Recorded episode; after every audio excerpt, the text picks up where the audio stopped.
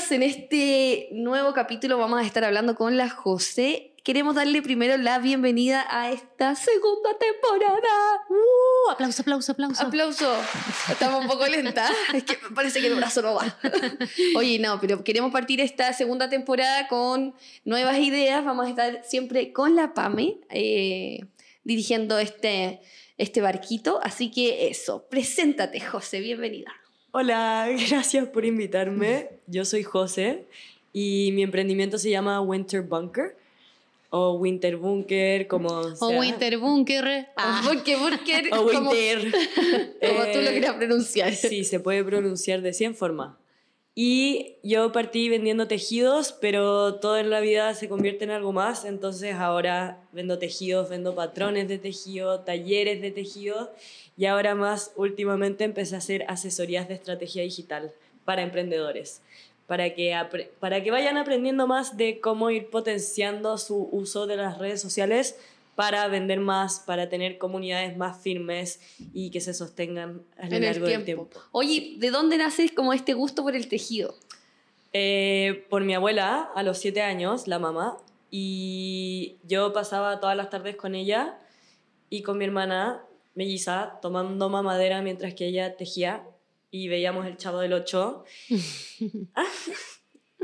Así parte todo, ¿no? Y la mamá siempre estaba haciendo algo con sus manos, como cosiendo o tejiendo, y yo quería hacer algo con mis manos también, entonces, Se dio. sí. Se dio y fue rápido el aprendizaje porque ya la veía yo, ¿no?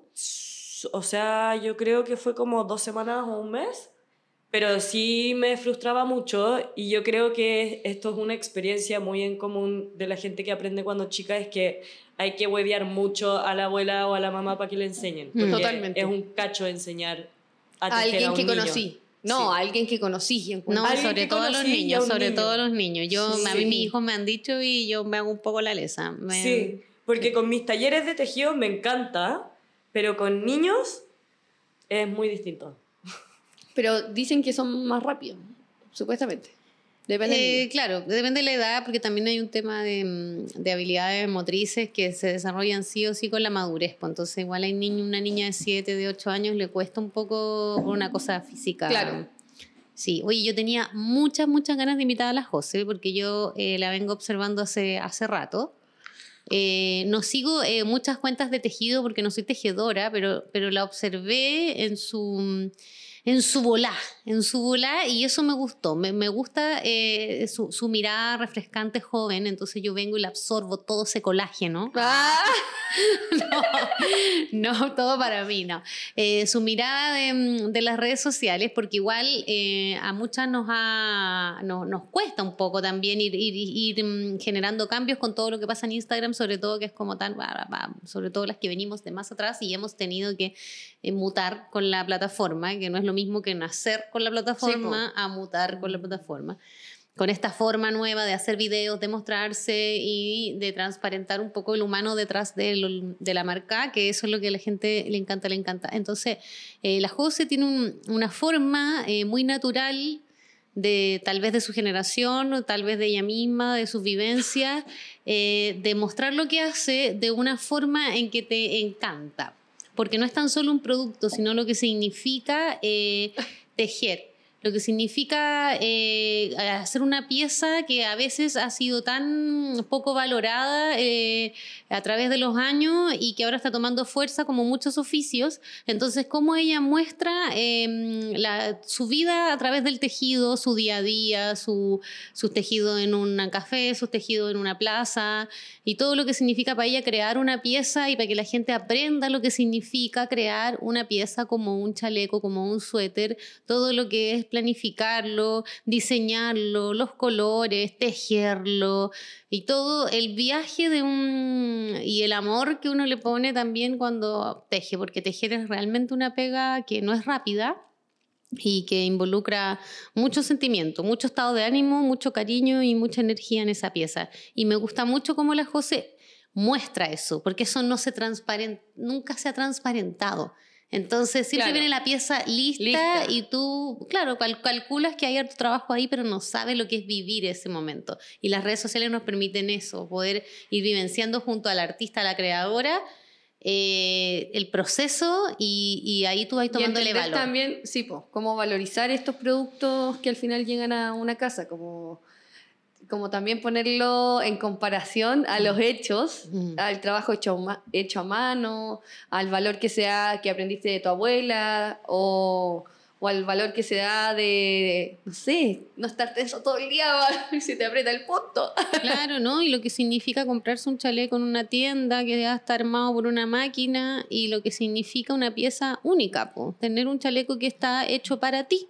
Claro, Entonces, a mí edición limitada. me encantaría, claro, saber, por ejemplo, eh, qué significaba para ti, José, em, poner en valor tu- tus productos. O sea, ¿cómo ha sido ese viaje?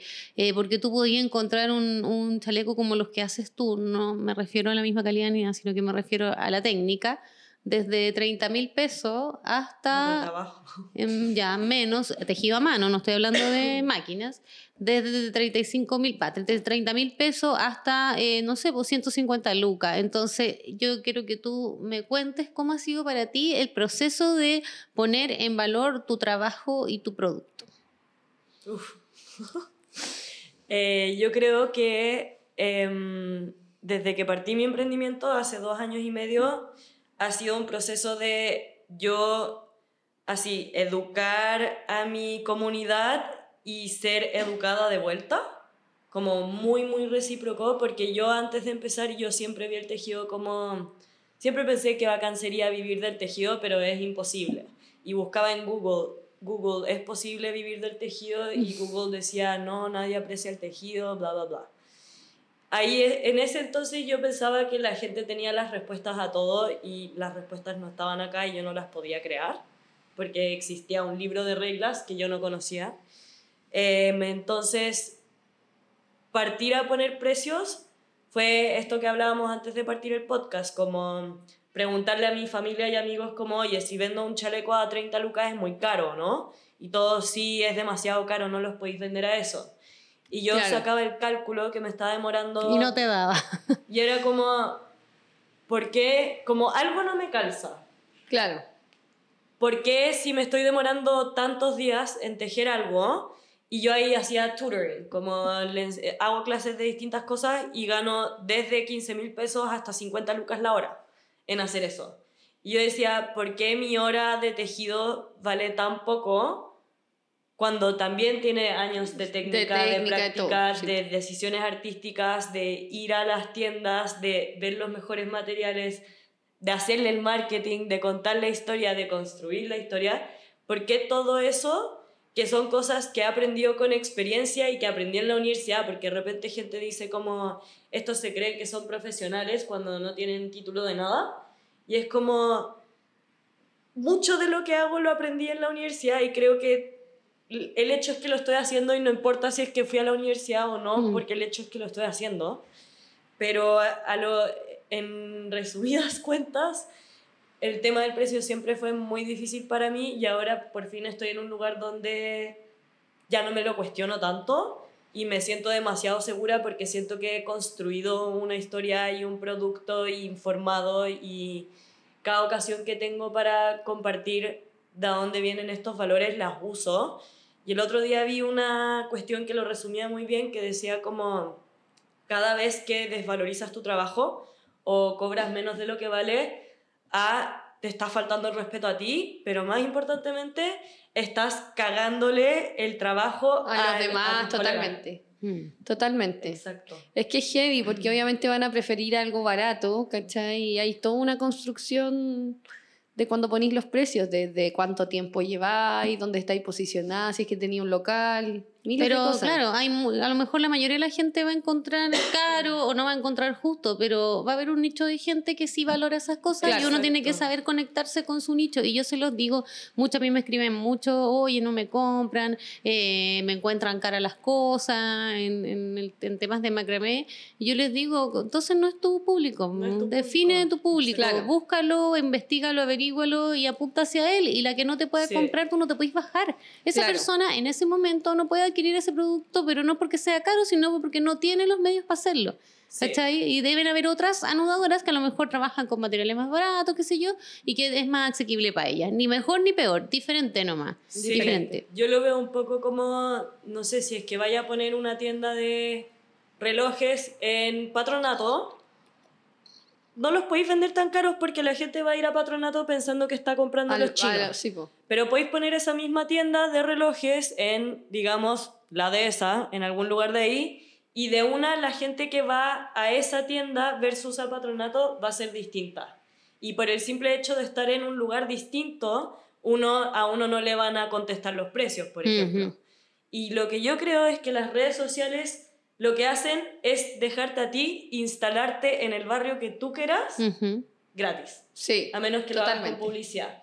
Oye- y ahí tú decides, como, quiero que se vea como una tienda de patronato o quiero que se vea como una Y, tienda y no en- es ni mejor ni peor, sino que tú, tenés que apuntar a lo que tú, eh, definir tu nicho, eso, eso es lo número uno, lo número uno. Y yo he visto, yo he visto en la cuenta de la José que en verdad hay gente que la ataca, que la ataca, que le tira mala Haters. onda, que le dice que es carera, que trabaja con lanas que son sintéticas, ese otro, otro, otro punto, o sea, que también me gustaría que me Sí, que pudiera hablar, hablar sobre eso. Eh, en el fondo, la gente eh, como no entiende precisamente que, claro, que tú no estás diciendo estafada si no te están obligando a comprar, ni mucho menos. O sea, tú tenés que en el fondo buscar lo que tú podías adquirir y, punto. Y si no está a tu alcance, esa es la frase, ¿no? Está No a tu está alcance, y todo bien. ¿Cachai? Pero tú no podés cuestionar el trabajo de una persona que lo está haciendo a mano porque tú no tenés idea, no tenés idea lo que se... Anda a mirar a tu abuela, anda a mirar a tu mamá, anda a preguntarle a la vecina cuánto se demora en tejer, obsérvala, mírala y compruébalo porque tejer es un, es un arte, es un oficio que de verdad requiere mucho, además de toda la expertise que tenés que tener, mucha paciencia y son muchas horas de pega y además tiene un costo súper alto porque al tejer tú haces un movimiento que es muy monótono en general, no es como el macramé que hace distintas cosas, entonces eso trae un desgaste eh, del cuerpo, tendinitis, dolores, eh, que es muy heavy porque Sí, los po. movimientos son eh, Por monótonos. eso, hay, po- por eso hay posiciones como para... Entonces eso también tiene un valor. Oye, pero ¿cómo fue esto entonces de ponerle, o, o qué respuesta le da y como a estos haters, o cómo es esto de manejarte en las redes sociales y sentirte un poco cómoda con lo que tú haces y obviamente que no te, que no te, como que no sentirte mal con lo que te dicen, porque es brígido las redes sociales como están Sí. ahora, sobre todo TikTok, muy haters, como cómo Sí. te relacionas con eso.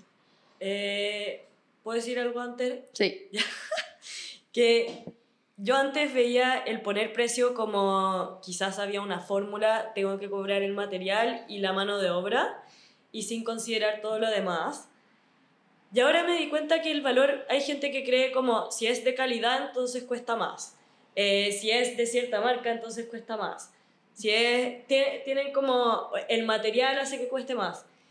Y un día vi que Chanel vende un collet para amarrarte el pelo a 600 dólares. Y ese collet, por ser Chanel, no te va a durar más. Todos hemos tenido collets en la vida y los collets eventualmente les caga el elástico. ¿Sí se pueden decir ahora? sí.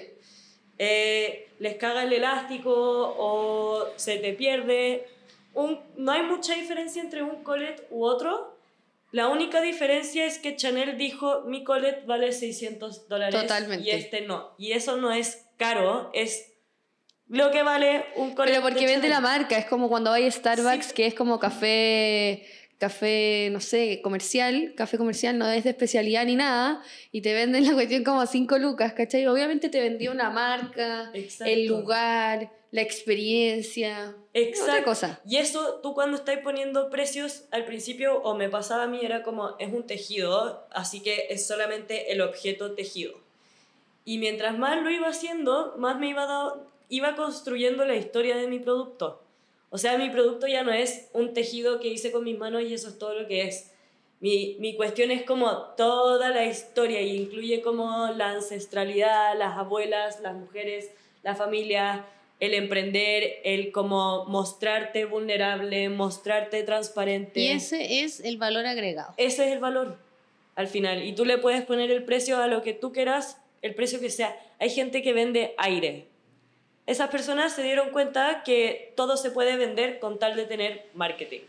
Ellos Claro. que hicieron hicieron un cartón con un plástico arriba y había aire adentro, pero el cartón tiene como su cuento, el diseño gráfico te dice algo, si uno se mete en la página web te cuenta como la historia del producto de aire y al final, ¿qué te están vendiendo? Nada. ¿Pero por qué lo estás comprando? Porque alguien te lo supo vender. Sí, storytelling. Storytelling, exacto. Sí, es heavy eso del storytelling. Ah, Yo me gustaría ser más experta en eso. Lo encuentro bacán porque como que una parte de- del teatro que se puede desarrollar como el storytelling, para aquellos que no saben, es como la historia detrás de tu producto y como la mejor manera de que tú puedas contar esto a través de un inicio, un desarrollo y un final, pero obviamente que te deje como un- una satisfacción o que conecte con la otra persona. Entonces, Oye, muy bacán. Yo me acuerdo cuando era chica, eh, veía en Sábados Gigantes, ¿Ya? daban un concurso que... eh, ¿El del auto? No, po, no. De meter a todos los buenos arriba, no, no, eso no. Eh, en donde tú tenías que adivinar qué era un objeto. Ya. Entonces habían cinco personas que generalmente eran famosos, así como en, una, en un mesón. Entonces eran objetos difíciles que nadie conocía. Entonces cada uno te tenía que decir qué era y tú tenías que creer, eh, ya, no, yo creo que lo que dice él es cierto. Entonces agarraban un producto así, ya, una, una tuerca de, ¿Ya? de extraña, ¿cachai? Que sirve para algo específico. Y uno de ellos tenía la verdad. Entonces, pero todos inventaban cosas, no, mira, esto es para poner los vasos, Ah, tú no ya. lo has visto, entonces mira, tú lo pones así y me recuerda mucho a lo que ustedes están conversando, porque en el fondo no lo estaban vendiendo, pero, pero finalmente sí, Mm. finalmente están vendiendo una idea y cuál es la capacidad que tú tenés para ofrecer y darle utilidad a un producto que en verdad ni siquiera es lo que tú estás Ajá. diciendo. Claro. Entonces y eso es la es comunicación. Mm, exacto. Es como En los charlatanes. Pero, oye, ojo, ojo, es la, la delgada línea de, de lo que estamos explicando en el fondo no es que tú tengáis que engrupirte a la gente y que tu producto sea, Sí. no. Lo que estamos hablando es, en el fondo, eh, que tú tengas la capacidad de mostrar todo Las lo que hay detrás. Sí, las de herramientas de, algo. mostrar lo bonito, lo útil, lo. No sé, o sea, todo lo que conlleva de la mejor manera y que la gente recepcione toda esa información Exacto. de la manera que tú quieres que lo vean. Y no es mentir, o sea, finalmente es que tú tengáis esa capacidad de poder, de poder mostrar lo que no se muestra, que está ahí detrás de eso. Exacto. Es como la diferencia entre ir a un museo, ver una pieza de arte, decir, oh, qué lindo, irte y se te olvida, a sentarte, observar esa pieza de arte mucho rato, como interpretar, hacer... A mí me sirve escribir, como escribir lo que estás viendo y de ahí sacar como nuevas conclusiones. O tomar el tour con, una- con, con un guía, Sí. que, Ver- con un curador de la pieza, que en el fondo te hable de... El vendedor es eso. Exacto. es el guía que hace que La lo que ya estaba sí. ahí, el cuadro, que uno puede pasar y no lo ve, él te hace fijarte en el cuadro y, y como que le da un Ampliar. aspecto más trascendental a la cuestión. Ese es tu rol como En- vendedor. Sí, y chiquillas, entonces, y eso uno lo ve mucho en Instagram, en estas cuentas de marketing que de repente uno se pone a seguir como loca y al final se confunde entera.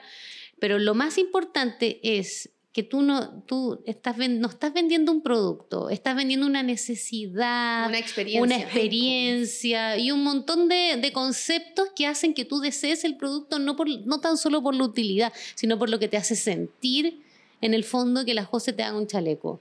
¿Cachai? No es Claro. porque si es por abrigarme, yo voy y me compro cualquier weá, ¿me entendí? Sí. Polarear todo barato. Pero lo que tú querís es querés tener un chaleco de la José con toda la historia que significa, con todos los El colores que diseño, trae, con todo, todo. lo hermoso que es. Eso. Oye, ¿y cómo ha sido este como crecimiento orgánico del que estábamos hablando antes?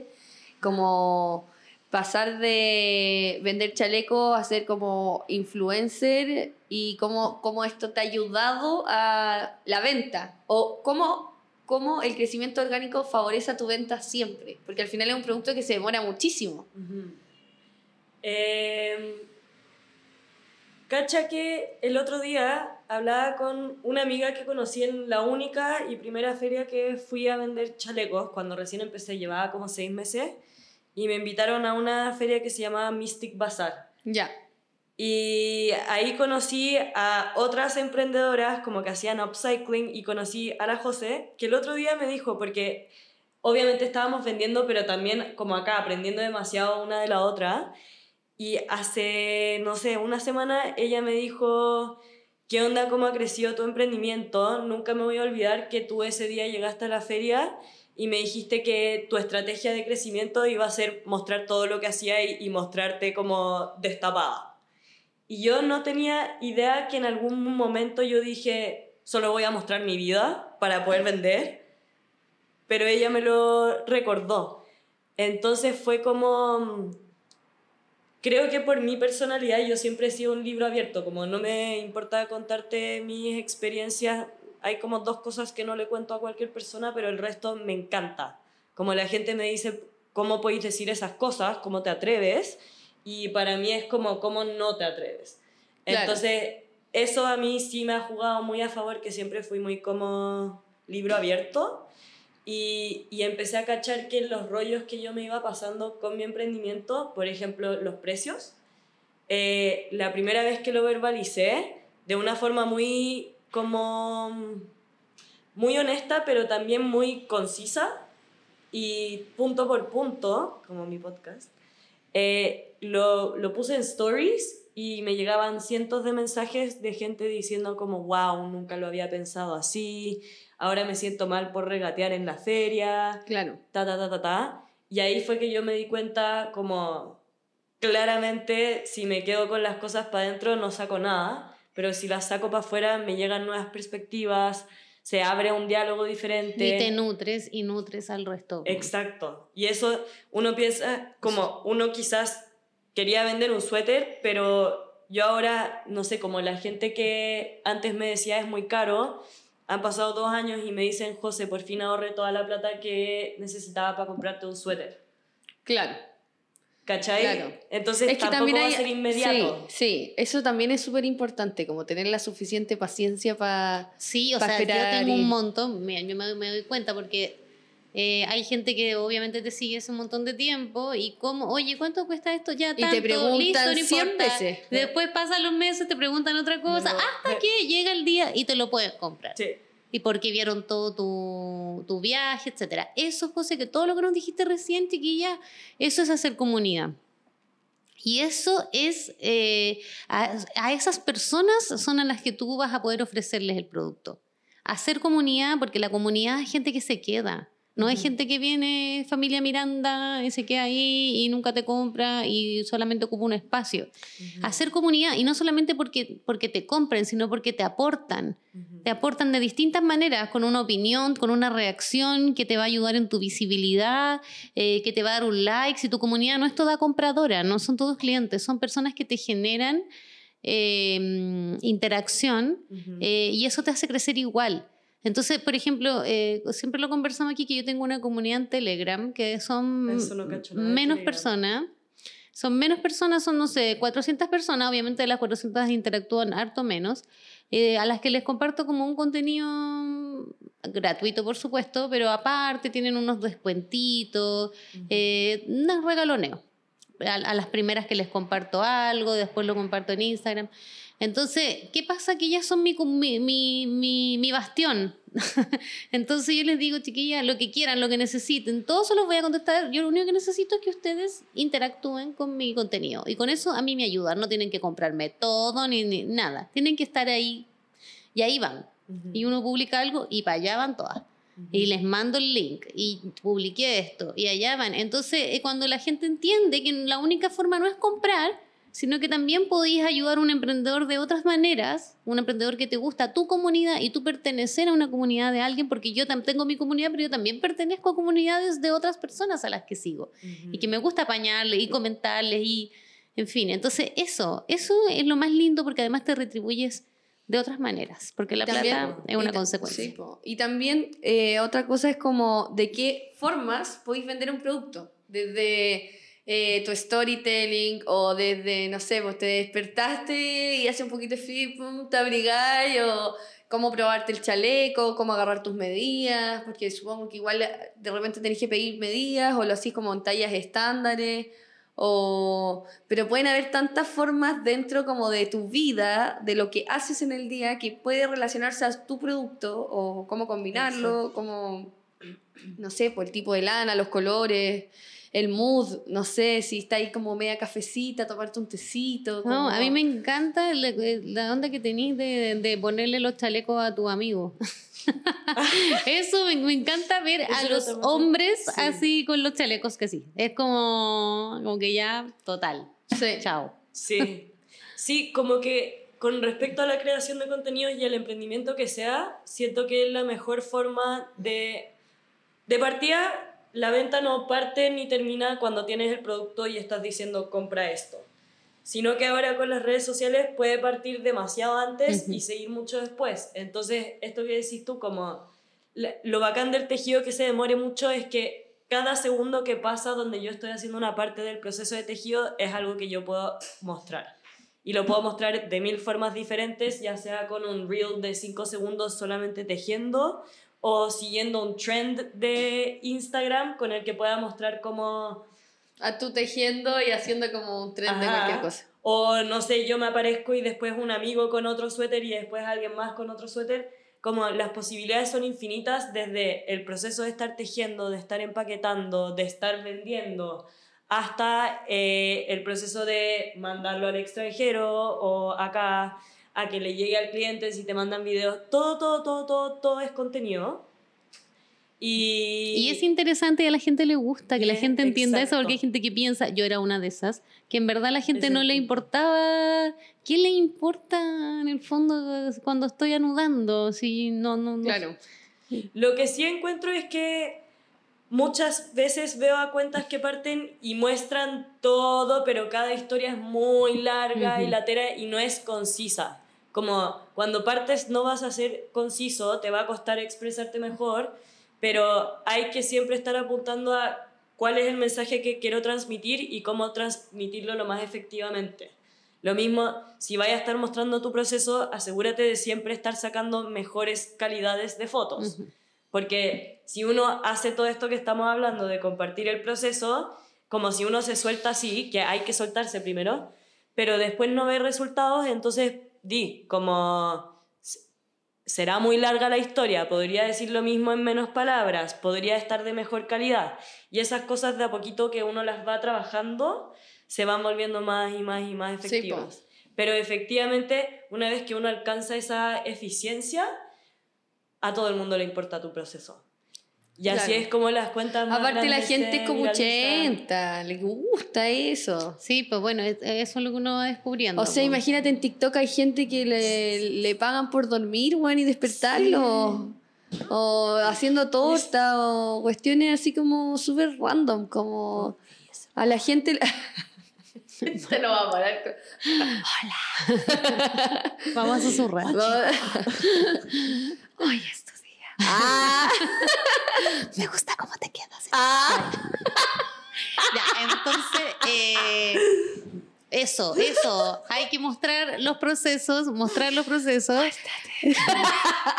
ya, Lo voy a parar. Ya, eso, porque a la gente le gusta, le gusta, le gusta mirar y le gusta ser parte, porque si son parte de lo que uno está haciendo, po, participar ahí es ser parte Eso. de. Y es, Los reality shows. Sí. La gente está obsesionada con ver realities. Sí. A pesar de que los reality son más buenos, pero, Hay algunos buenos, ¿no? Sí. No, Mira las de las las de me gustan. me pero igual son actuados. Yo me quedé en protagonista de la fama. Ah. Hasta ahí, hasta ahí Amiga, recógelo. Gracias. tu carnet. No, pero, oye, ¿cómo es esto de los envíos al extranjero? Yo quiero saber dónde está, cómo es esto, cómo funciona. Eh, um, ¿Es muy caro? ¿Es realmente rentable? ¿Qué pasa si se me pierde algo? Eh, ya, yo creo que lo primero, yo antes de empezar a tejer siempre pensaba, cuando teja, ¿cómo hago para mandar afuera? Y buscaba en las páginas web como de FedEx y todo decía como 100 lucas. Y efectivamente, si uno se mete, generalmente no va a encontrar el precio de verdad en esos lugares. Entonces, un día lo que yo hice fue preguntarle a una galla de Instagram que vi que mandaba a todo el mundo y ella me explicó algo que fue como, wow, soy una estúpida por nunca haber ido al correo y haber pensado, creído todo lo que veía en internet. Y básicamente ella me dijo, yo lo mando con el correo local, que era de Gringolandia USPS, acá sería Correos Chile. Correos de Chile, sí. Y una vez que sale del país, porque lo mandáis como la, la opción más barata, eh, que no es courier, es como la cuestión más lenta que hay. Ujú. Y lo mandan y una vez que sale de Chile, eh, se va al país de destino y ahí con el mismo tracking, con el Ujú. mismo código, lo pones pero en el correo nacional del país. Ponte tú, si lo mandaste a Estados Mm. Unidos, cuando sale de Chile te metí a la página de USPS y ahí buscáis con tu código. Y ahí te va a aparecer una vez que esté en Estados Unidos. En París, el French Post, no sé. Todos los lugares tienen su propio post y así los vais traqueando. Y lo máximo, yo, ven- yo siempre mando menos de un kilo. Y lo máximo que me ha salido mandar algo así han sido 25 mil pesos. Ahora con la inflación, antes me salían 15. Eh, con, creo porque antes mandaba a Corea, mandé una vez a Corea y me salió 15 lucas. Y No ahora te puedo 25, sí, creer. te juro. Y una sola vez yo creo que he mandado 100 cosas afuera y una vez no llegó. Y eso era un, un tema muy solucionable porque hubiera sido lo que corresponde que la clienta llamara al correo local, ella o fuera a la oficina ella y dijera, Claro. más bien ir porque nunca te contestan, pero ir y des- como poner el reclamo para decir, oye, no me ha llegado. Pero ella no lo hizo, yo tampoco puedo saber, quizás me mintió, uno no sabe. Pero una vez de tantas veces de mandar y de ahí si es que uno, el próximo paso sería profesionaliz- profesionalizarlo aún más, como si tú tienes un producto que estás mandando mucho afuera y tienes como un flujo regular hacia el extranjero, ahí te tocaría ir a agendar una reunión con FedEx o con DHL o con cualquiera de los couriers que son más rápidos, que generalmente te saldrían sus 60 70 lucas, 100 lucas en mandar, tú dices, quiero iniciar... Generar un acuerdo así Sí, como profesional, Mm. comercial, y ahí porque tú eh, es una alianza estratégica, entonces ellos te dan como beneficios a ti y a tus clientes y tú les traes más clientes. Ah, ¿y eso tiene que ver como con la publicidad de la influencer? Mm, No, pero por ejemplo, pero por ejemplo, yo tengo beneficio, pero porque yo me metí así a hacerlo en correo, tengo beneficio en en Starken, Para tengo- local. para sí, claro, para local, pero me imagino que es lo mismo. po. Es que esto es más como FedEx, sí, como todas estas cuestiones, a ellos sí les sirve que le lleves a tu abuelita que vive en Australia algo y pagues harta plata por eso, pero a FedEx le conviene mucho, mucho más que llegue una empresa que le diga, hey, vendo todos estos productos al Sí, extranjero po. todos los meses y necesito que tú y Que al yo final es un tengamos fijo. una relación. Al final es un, Es fijo. un fijo. Yo, por ejemplo, con Starken en la trenzaduría, o sea, la trenzaduría lo tiene, eh, tiene hartas empresas que lo administra una empresa, ¿cachai? Y envía todo, pero eso en Chile. Pero debe pasar lo mismo con el extranjero, como que hacen como planes. Como tenés que cumplir Exacto. cierta cantidad de pedidos y te damos este precio. Cosas Pero así. lo importante de este mensaje es decir que no se cierren la posibilidad de enviar en el extranjero, porque eh, todas las posibilidades son posibles. Y, uno, y, por ejemplo, una persona te puede escribir de México y decir, oye, órale, güey. No, no decirte, quiero ese, ese mural que tienes ahí y tú, ay, es que no hago envíos. No, pues entonces tú ahí, ya, eh, mira, pero no, no, te va a, no te va a salir barato. No voy a ahí- decir una pura pero la, pero la persona que está escribiendo sabe eso. O sea, Pero lo importante fondo, es que toméis las medidas, vayáis con Sí. tu paquetito, producto por producto, cuánto pesa, cuánto mide, cuánto, y de ahí cotizáis. po. Sí. o por lo menos saber cuánto cuesta el kilo de algo y podéis ahí. Es que depende del volumen. También. Siempre depende del volumen. Porque podéis tener una cuestión que pese un kilo y sea Sí. de 60 por 60 y no te va a salir lo Ah, mismo sí, que pues, si. tienes razón. tienes razón. ¿Cachai? Entonces eh, parte. hay que hacer el Ah. volumen y el peso. Eso es lo más importante. Pero ahí como que el mensaje también es como si, te, si quieres emprender, emprender es resolver problemas. Y si cada problemita que ves es como, ah, no se puede enviar al extranjero porque nunca lo he hecho y sé que es muy caro, no me sirve. Si cada problema lo ves así, no te van a resultar las Exacto, cosas porque exacto. todos los días va a haber un problema. Sí, po, un cachito. Un cachito de mierda. Sí, pues siempre hay algo que uno tiene que aprender, un desafío que tiene que desbloquear. Oye, yo tengo algunas preguntas sobre tus asesorías. ya. ¿De qué constan y cómo le pueden servir al público que nos está escuchando? Ok, entonces las asesorías de estrategia digital que empecé fueron porque emprendiendo y tratando de vender mis tejidos, me empecé a enamorar de la creación de contenidos y fui viendo cómo las redes sociales te apañan. Las redes sociales básicamente cumplen el rol de lo que hacía la publicidad antes, todavía un poco, pero Claro. una publicidad en el diario, yo descubrí que, o sea, he sabido La que las cuarta es redes el nuevo sociales- TikTok. Exacto. La cuarta es TikTok. El TikTok. Sí, y la tercera es eh, Instagram. Instagram. El mega. El Noticias. mega. ¿Qué onda esas noticias que salen? Atroz. Hoy día había una tan terrible. Ya, pero como que mucha gente no sabe que las redes sociales cumplen el rol que antes alguien le pagaba, una empresa le pagaba millones de pesos al diario para hacer una publicidad. Y esa publicidad tú estabas ahí vendiendo un diamante y la veía la gente que gana menos del sueldo mínimo y vive en la calle y se encontró el diario y la veía la gente que era la dueña de la empresa de diario, la dueña de mineras, Ujú. etcétera.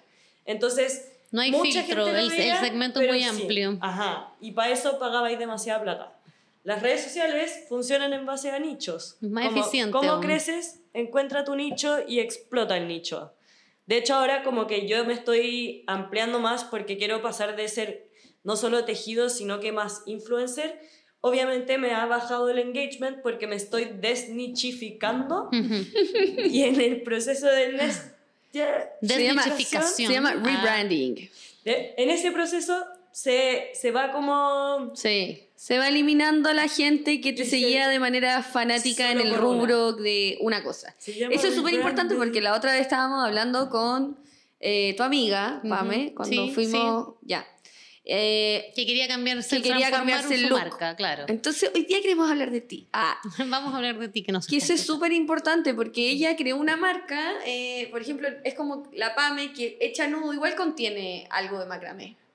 Echa nudo, pero igual puede ser algo metafórico. Es muy Entonces, metafórico. puede ser metafórico como puede ser algo de la marca. Puede Pero, ser ejemplo, muchas si cosas llamándote Chanú. eh, tiendita de cordones, por ejemplo. no, o me quiero poner no sé si Pamela existe. Carrasco, por ejemplo. Pamela Carrasco. Muy sofisticado mi nombre. Muy Pero poco cualquier, común. cualquier eh, cosa que vaya como reflejado en, no sé, pues si tú fuera José Tejidos, Mm. ¿cachai?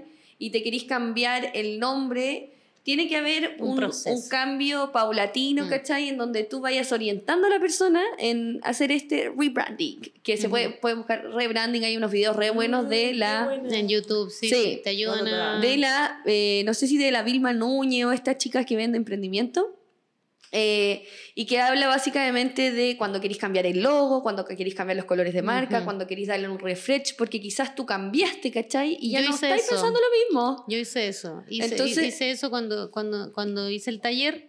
eh, cuando hice el taller, porque yo sabía que iba a empezar a transmitir desde mi taller y a mostrar otras cosas, que mi imagen iba a ser otra y también cambié Sí, el logo. Sí. Cambié el logo Y eso de los estoy haciendo colores, también. cambié- Ahora, Entonces fue todo, fue el espacio físico con todo lo que Conlleva. significaba. Y cambié mi foto, antes yo tenía una foto mía, por ejemplo, y ahora tengo el Sí. logo. Entonces todo, y, y te da miedo cambiar la foto Y de cuando- perfil. Cuando Totalmente. lo cambiaste recién, fue, bajaste mucho, ¿no? Eh, no. No. nada, porque la gente venía subiendo, venía eh, viendo mi proceso de la creación del taller. Entonces, como que ya todos vaticinaban de alguna forma que había una transformación en la marca, ¿cachai? Entonces, y también es bueno me si las redes sociales te están hablando, ¿cachai? Y tú ves que la persona es la misma, pero quizás quiere transmitir otra cosa, con otros colores, con otro loco, con otro nombre, y lo haces de manera paulatina, quizás de- no, una- no de una manera tan violenta, porque yo he visto, por ejemplo, como que fuera Instagram. otra marca de repente. Hay- Sí. He visto Instagram que, loco, borran todas las fotos,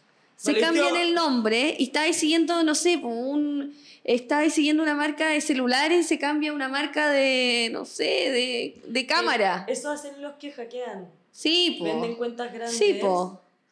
Bueno, yo igual he pensado en su momento, yo cuando partí con este negocio quería comprar una cuenta de una empresa muy similar a esta. Mm. Y le hablé a la persona para comprarle la cuenta y todo. No sé si esto es legal o no, pero según yo sí. yo creo se que venden no, cuentas. yo no, no creo que esa no tiene nada. Ya. Si no se la estáis robando, Y, se está eh, le quería comprar la marca porque tenía un nicho específico que no le iba a ser tan violento el cambio, ¿cachai? Pero yo he visto marcas que cambian totalmente, así como de eh, vender eh, cosméticos a vender eh, paltas, como... Pero eso es una estupidez en la que cae la gente que piensa seguidores igual a plata, reconocimiento, etcétera.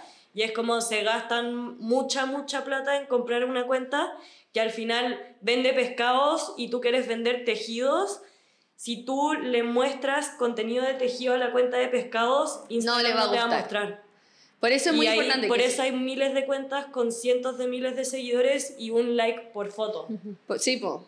Por eso es muy importante, como si vaya a hacer rebranding de marca, ya sea logo, colores, nombre, lo que sea, lo hagáis de manera paulatina y explicando el proceso de por qué lo quisiste cambiar, por qué queríais cambiar de colores.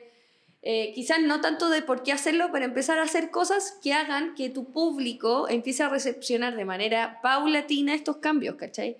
Como tú estabas diciendo, si, te, si no querés vender tanto tejido y vayas a ser más influencer, empieza a trabajar con otras marcas o empieza, pero de manera positiva, porque yo siento que todo esto que es muy violento y muy disruptivo, eh, tenéis que tener una cueva, pero así de cajón para que te funcione. Una cueva así como que justo le diste el palo al gato. como la Kim Kardashian.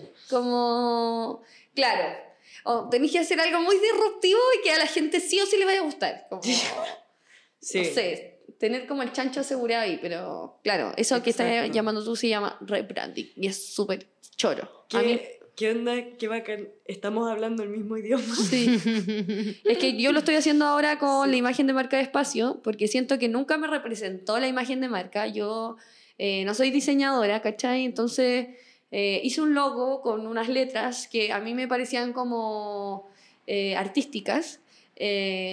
y no tengo colores, ¿cachai? Entonces no tengo cómo trabajar, porque de repente uno parte hace todo el proyecto. Hay mucha gente que parte primero con los colores de marca, el logo, toda la cuestión lista y empieza a avanzar, que yo encuentro que es una manera mucho más fácil y sencilla de todo. Y eh, hay gente que eh, hace funcionar su negocio y después hace la marca, ¿cachai? Entonces, tan brigio eh, es, es, muy distinto porque cuando ya partís ya tenéis como una identidad más o menos definida. No, yo creo que todos deberían en algún momento hacer una... Un rebranding, mm. sí. Igual yo creo que sí, pero yo encuentro que lo más importante para partir es partir. Exacto. Y si te decís como voy a contador. Por eso en general uno después lo, hace, lo hace porque, porque, generalmente partís con una weá. Parte con que un nombre de Algo que te defienda, un logo de mierda con un color y tú no sabes qué Pero parte. Pero parte, no, si nosotras también somos de esa filosofía. Dale, ya, eh, en eh. este instante, o sea, en este momento, abre tu cuenta. Entonces ahora cuando cambié la cuestión, ahora, eh, bueno, eh, aún estamos en conversaciones, pero ya estoy empezando a cachar, me mandó un formulario y toda una cuestión que estoy llenando, que es lo que más me define, que van a ser eh, cosas un poco más sobrias, pero también con algunas cosas con color, ¿cachai? Algo que defina mis valores. Chiquilla, y esto se hace porque hay gente que no lo sabe, esto lo hacen las agencias de,